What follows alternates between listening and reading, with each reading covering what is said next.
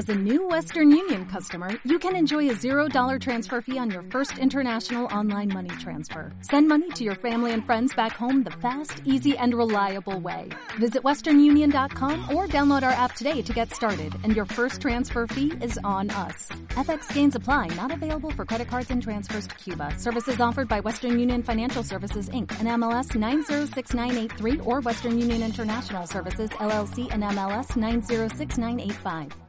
Gracias por esta oportunidad. De hecho, pues había escuchado con mucha atención la entrevista que en Radio Tome Bombe de ayer le hicieron pues a las 8 de la mañana a la doctora Palacios. Y realmente pues tengo que confesar que me, me preocuparon algunas de las afirmaciones, que son muy respetuosas por cierto, pero que no las comparto. Si usted me permite, pues voy a dar lectura a un texto que he preparado y que enviaré a los medios de comunicación también, yo creo que eso es importante también que la ciudadanía conozca mi actuar en este caso concreto. Mire, recuerdo que cuando recibí la denuncia de parte de la doctora Palacios, inmediatamente consulté al señor Nuncio de aquel entonces y que me manifestó que debía seguir el proceso canónico que consta principalmente de cuatro pasos. Primero es la denuncia, segundo, la investigación previa, tercero, el juicio de la congregación para la doctrina de la fe, y el cuarto paso es el decreto del obispo. Permítanme un poquito desarrollar esos pasos porque yo creo que son importantes para entender todo lo que se está viviendo. Uno, la denuncia. Si la víctima es aún menor de edad, la denuncia realizan sus padres o representantes legales.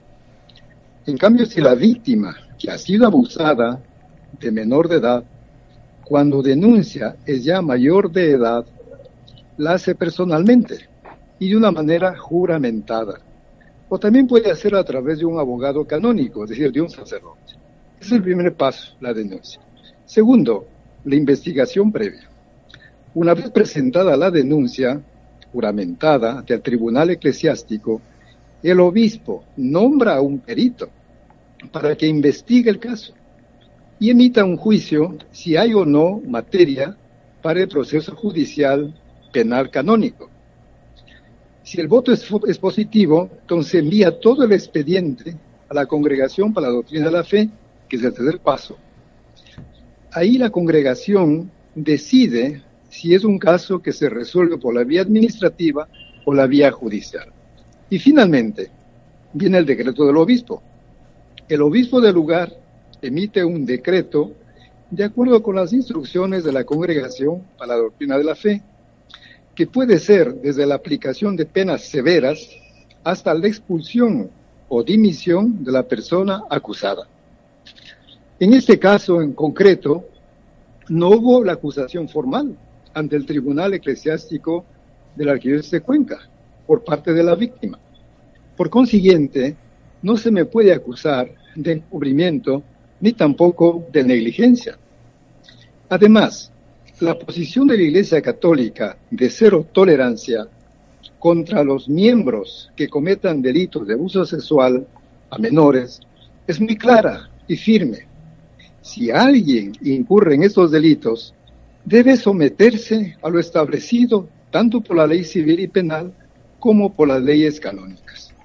Y aquí una consideración que me permito hacer. Comprendo el dolor y la indignación que viven no solo las víctimas, sino también sus familiares y la sociedad en general. Sin embargo, es necesario mantener la ponderación para buscar la verdad y obrar con justicia. Pues por una persona o pocas personas que cometen este u otro tipo de delitos, Sería injusto que se pretenda involucrar y condenar a las demás o a toda una institución, sea esta educativa, religiosa, social o política.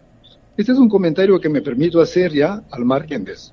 Pero en todo caso yo creo que el proceso que se debe seguir deje en claro que yo no estoy involucrado en eso que se me acusa de encubrimiento. Pues si hay razones, pues, pues lógicamente yo no tengo ningún problema, pero esa es la posición, como ven, yo lo desarrollo de una manera muy clara y espero que eso ayude también pues a comprender mejor este hecho que realmente ha, ha golpeado a, toda la ciudadanía, ¿verdad? Yo también lo comparto profundamente, un dolor que entiendo que afecta a tantas personas. Eh, monseñor, eh, es decir, la, la denuncia nunca fue presentada por el afectado, el supuesto afectado, sino por su hermana, en este caso María Palacio. Es decir, claro, pero ahí se le explicó que ya como la víctima, en este caso ya era mayor de edad, entonces él tenía que hacerlo de una manera personal. ¿no?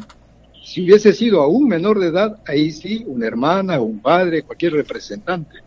Eso está claro en nuestra legislación. Ahora, en este caso, permítame un poco ir más allá.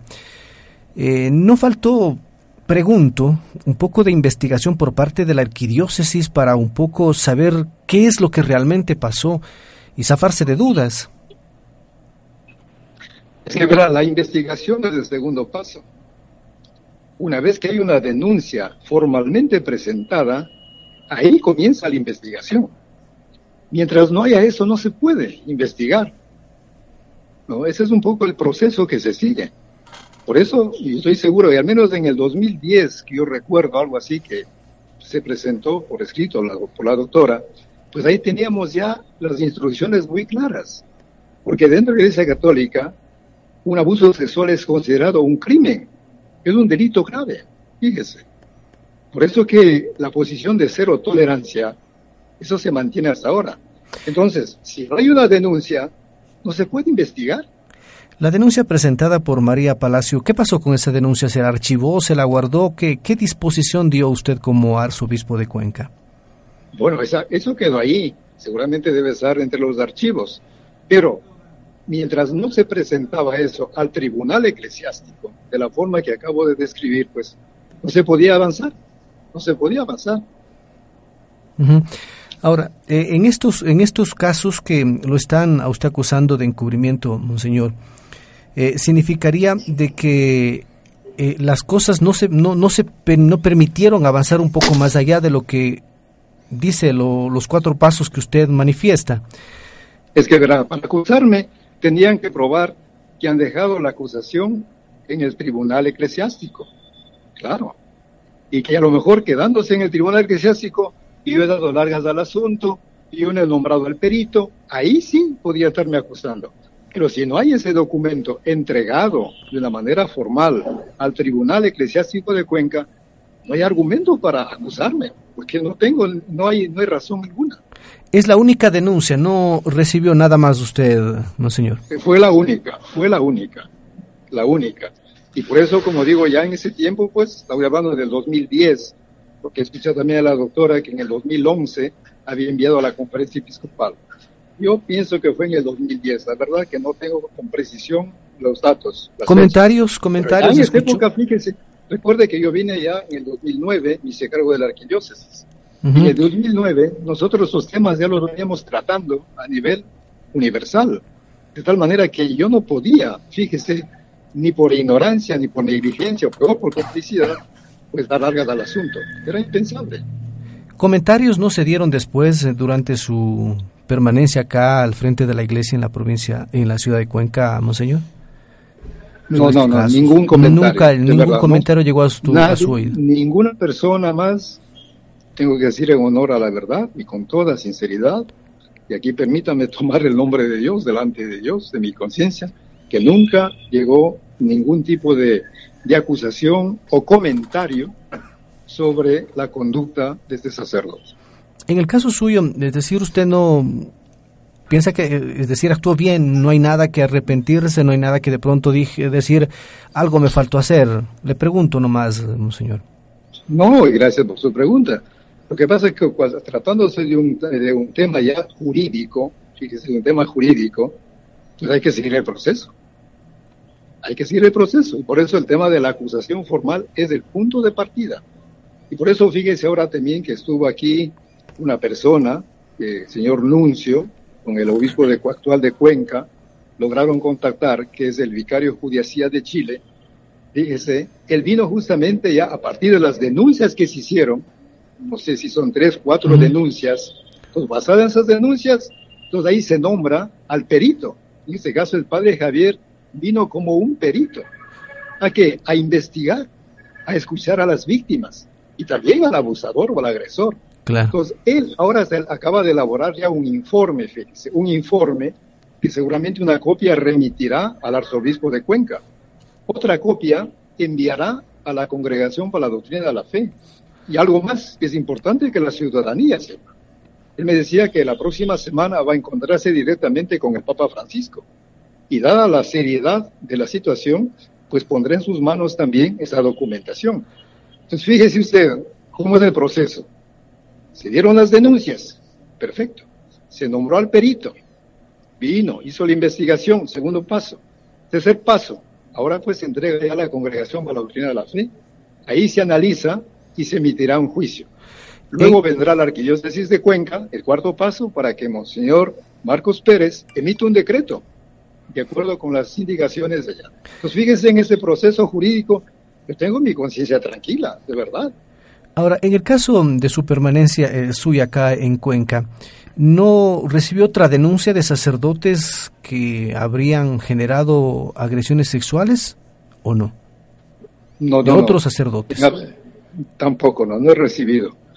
No he recibido. Bueno, digamos del último caso que salió también ahí y que ya fue condenado, fue condenado no sé cuántos años, el caso de este sacerdote eh, Eduardo Belli. Fíjense, por ejemplo, para que vean cómo se procedió. El momento que yo supe la denuncia, la denuncia de parte de un padre de familia de que un niño había sido abusado, inmediatamente se le suspendió de su ministerio sacerdotal y se nombró unas personas para que investiguen el caso y se envió cuanto antes a Roma, de tal manera que él ya fue suspendido de su ministerio y por supuesto dimitido o expulsado del sacerdocio. De tal manera que también hay ese caso que se dio y que salió en la prensa hace poco tiempo atrás, pero se siguió ese proceso inmediatamente. Fíjese, a mí me dio, me dio, ¿qué le digo? A ver, no sé la, la palabra exacta, no digo preocupación por la víctima, casi indignación, me atrevo a decir una indignación. O sea, pero ¿cómo es posible? Ahora, hermano haya abusado a esa persona. ¿no? Monseñor, ¿usted considera que, yo sé que es una opinión muy delicada, pero que está siguiendo el camino correcto el arzobispo Marcos Pérez de acá de Cuenca sobre este caso del sacerdote César Cordero Moscoso? Yo creo que sí. Por ejemplo, él receptó las renuncias, las denuncias, perdón. Él receptó las denuncias, es que habló con el señor Nuncio y necesita para que haya un juicio imparcial, imparcial, que lograron pues contratarse con este sacerdote español que es el vicario judicial de Santiago de Chile, que trabaja muchos años, una persona de una competencia altísima, una persona con conocimiento muy vasto. Y él vino expresamente, creo que se pasó un par de días ahí. De tal manera que Monseñor Marcos ha obrado siguiendo las normativas del derecho canónico. Entonces, ese momento está en el tercer paso, el informe que se entregará a la Congregación para la Doctrina de la Fe. Usted se había mm, referido a un caso también de la ciudad de Guayaquil como conductas inapropiadas. ¿Estamos dentro de esta misma calificación de lo que se está denunciando contra César Cordero o son otras calificaciones que se pueda dar? Bueno, digamos, la expresión conductas inapropiadas eh, eh, es, una, es una expresión, es una expresión cuando no está todavía definido algún tipo de delito. Y claro, y bajo el concepto de conductas inapropiadas es que se seguía el juicio a Fernando Indriago. Y bajo ese concepto es que fue suspendido de su ministerio, hasta que sea aprobado ya por la vía legal de que realmente había abusado sexualmente de los jóvenes. Entonces está en esa fase también de investigación a nivel civil, a nivel penal. ¿Qué opinión tiene usted sobre estas denuncias? Son seis denuncias ya que hoy llegó la, justamente se difundió la sexta denuncia en contra del sacerdote Cordero. Perdón, no le escuché la pregunta, disculpe. Eh, que si tiene alguna opinión con respecto a esta sexta denuncia, ya son seis denuncias que mm, se presentan en contra del sacerdote César Cordero. Bueno, yo creo que está dentro de la misma dinámica o del mismo principio de que las víctimas tienen el derecho y la obligación de denunciar si ha habido más de 6, 10, 15, no sé cuántas víctimas, cada una de ellas pues tienen, repito la expresión, el derecho y la obligación jurídica y moral de denunciar, porque las consecuencias de un aborto sexual son terribles, son terribles a nivel físico, a nivel psicológico, a nivel moral, espiritual. Por eso que fíjese en la iglesia, este delito es considerado un crimen. Fíjese la gravedad que tiene este delito, ¿no? De tal manera, pues, que todas las víctimas que hayan, pues, y que se sientan, pues, así, este, afectadas, pues tienen la obligación de hacerlo, sin miramientos. Y la iglesia, y repito, estamos dispuestos a apoyar todo ese tipo de situaciones. De tal manera que de nuestra parte no puede haber jamás encubrimiento o complicidad, peor negligencia. No, no, los procesos hay que iniciarlos cuanto antes. Monseñor, muchísimas gracias. Gracias por su tiempo. No, gracias a usted por esta oportunidad también de poder saludar, aunque sea en estos momentos difíciles, escabrosos de la vida, pero saludar también a esta audiencia de Cuenca, a Radio Tomebamba, que siempre me ha abierto las puertas para poder dialogar otros temas que están llenos de esperanza, llenos de vida también. Así es que gracias a ustedes. Un abrazo fraterno. Here's a little known fact. Almost half of all waste generated in Montgomery County comes from businesses, organizations, and government facilities. Reducing the amount of waste in your workplace will have a positive impact on our environment. It can also save you money on your disposal costs. Reducing waste and recycling at your business is easy to do and is the law in Montgomery County. Make it your business to recycle right. Learn more at montgomerycountymd.gov slash recycle right or call 311.